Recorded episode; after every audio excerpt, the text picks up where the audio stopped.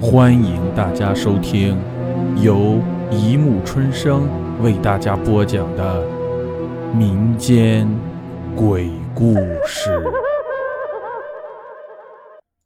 第二百一十九集《窄巷》。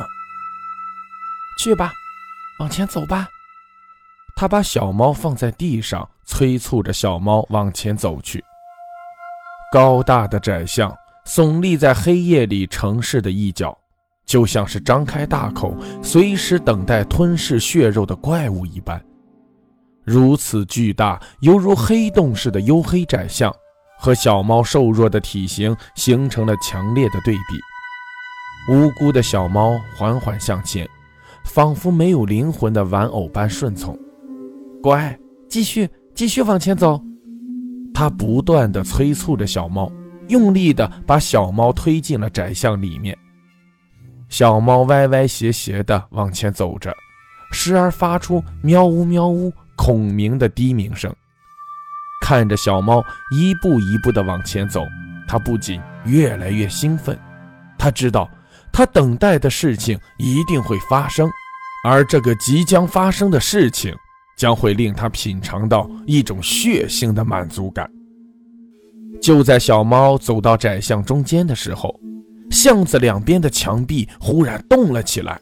不可思议的，两面墙壁渐渐靠拢，合了起来。可怜的小猫被夹在墙壁中，拼命地挣扎着，呜呜地悲鸣着，却得不到任何的同情与怜悯。它眼睁睁看着窄巷合拢，将小猫整个碾碎。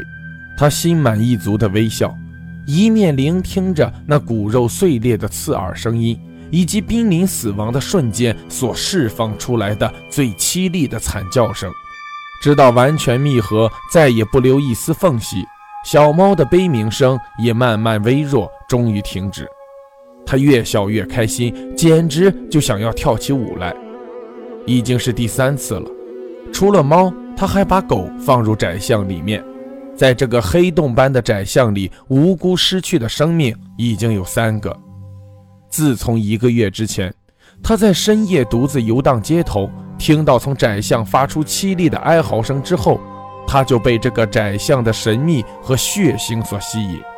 他既紧张又好奇，又充满期待地往窄巷中看时，他完全被感动了。这是一幅多么华丽的艺术啊！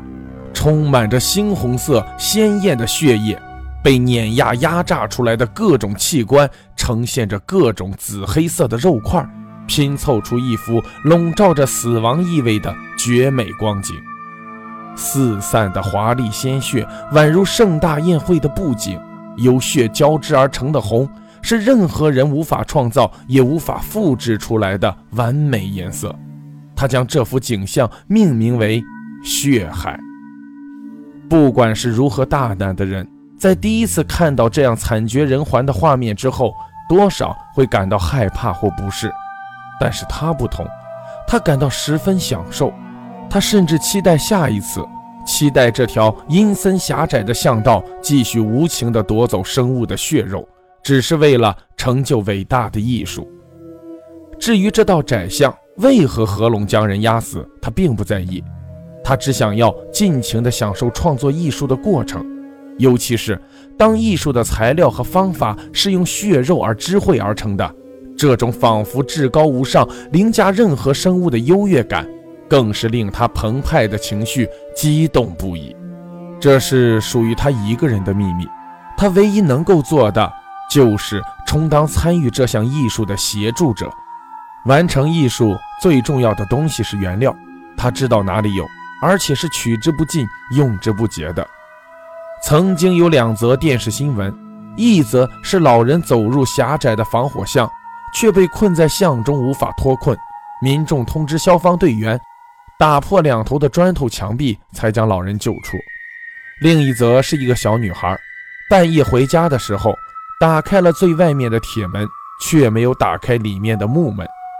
小女孩以为木门是开着的，所以很放心地关上铁门，就这样被夹在两扇门中间，动弹不得。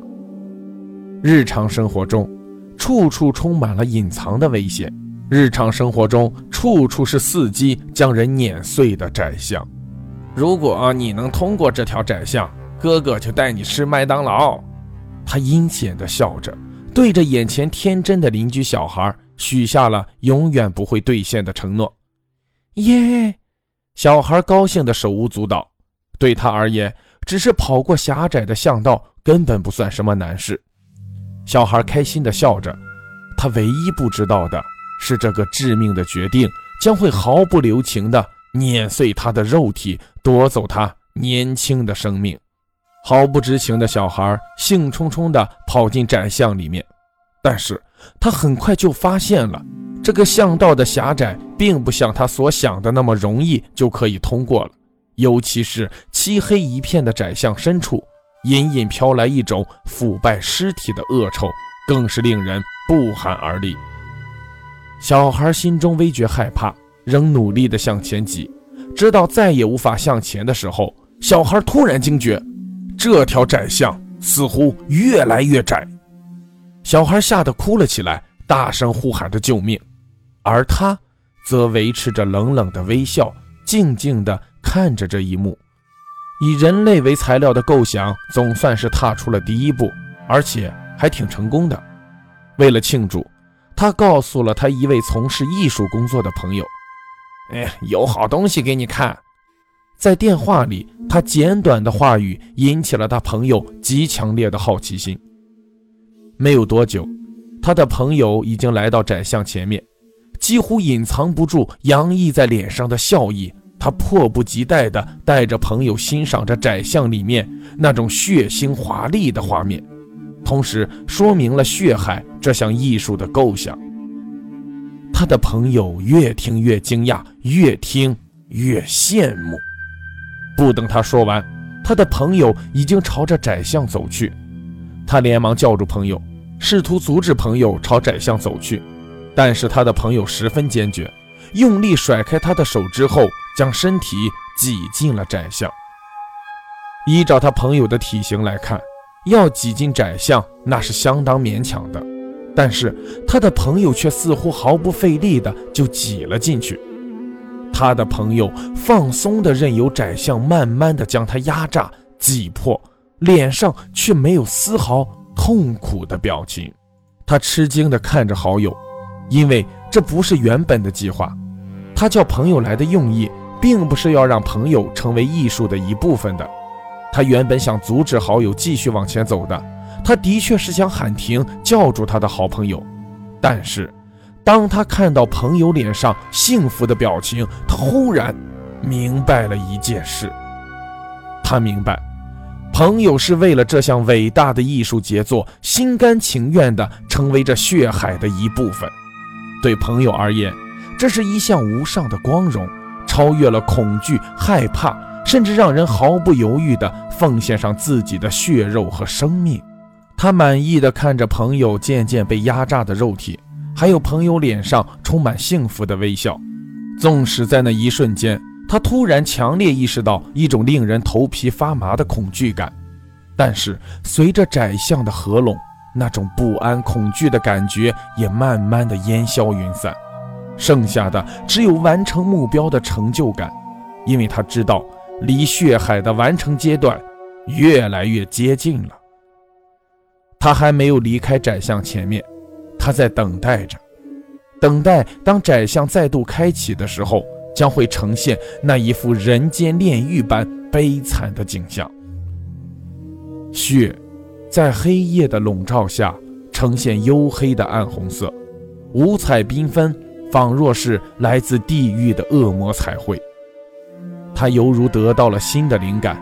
人类的血肉似乎远比动物来得多彩。他伫立在窄巷前，好像虚脱般的恍惚眼神。他整个脸庞都是满足的微笑。下一个呢？下一个该轮到谁了？他走向大楼的前面，心里盘算着下一个牺牲者人选。叮铃，他毫不犹豫地按下了这栋大楼的电铃。没过多久，一个身形高大的男子快步出来，眼神疑惑地看着他，问道：“请问有什么事吗？”他二话不说，将男子带到了宰相面前，示意他站在原地不动，然后自己慢慢走进了宰相。随着窄巷越变越窄，他觉得自己整个人都感到了升华，因为他知道他完成了血海的最后一部分。不但如此，他还亲自找来了一个观看者。好了，故事播讲完了，欢迎大家评论、转发、关注，谢谢收听。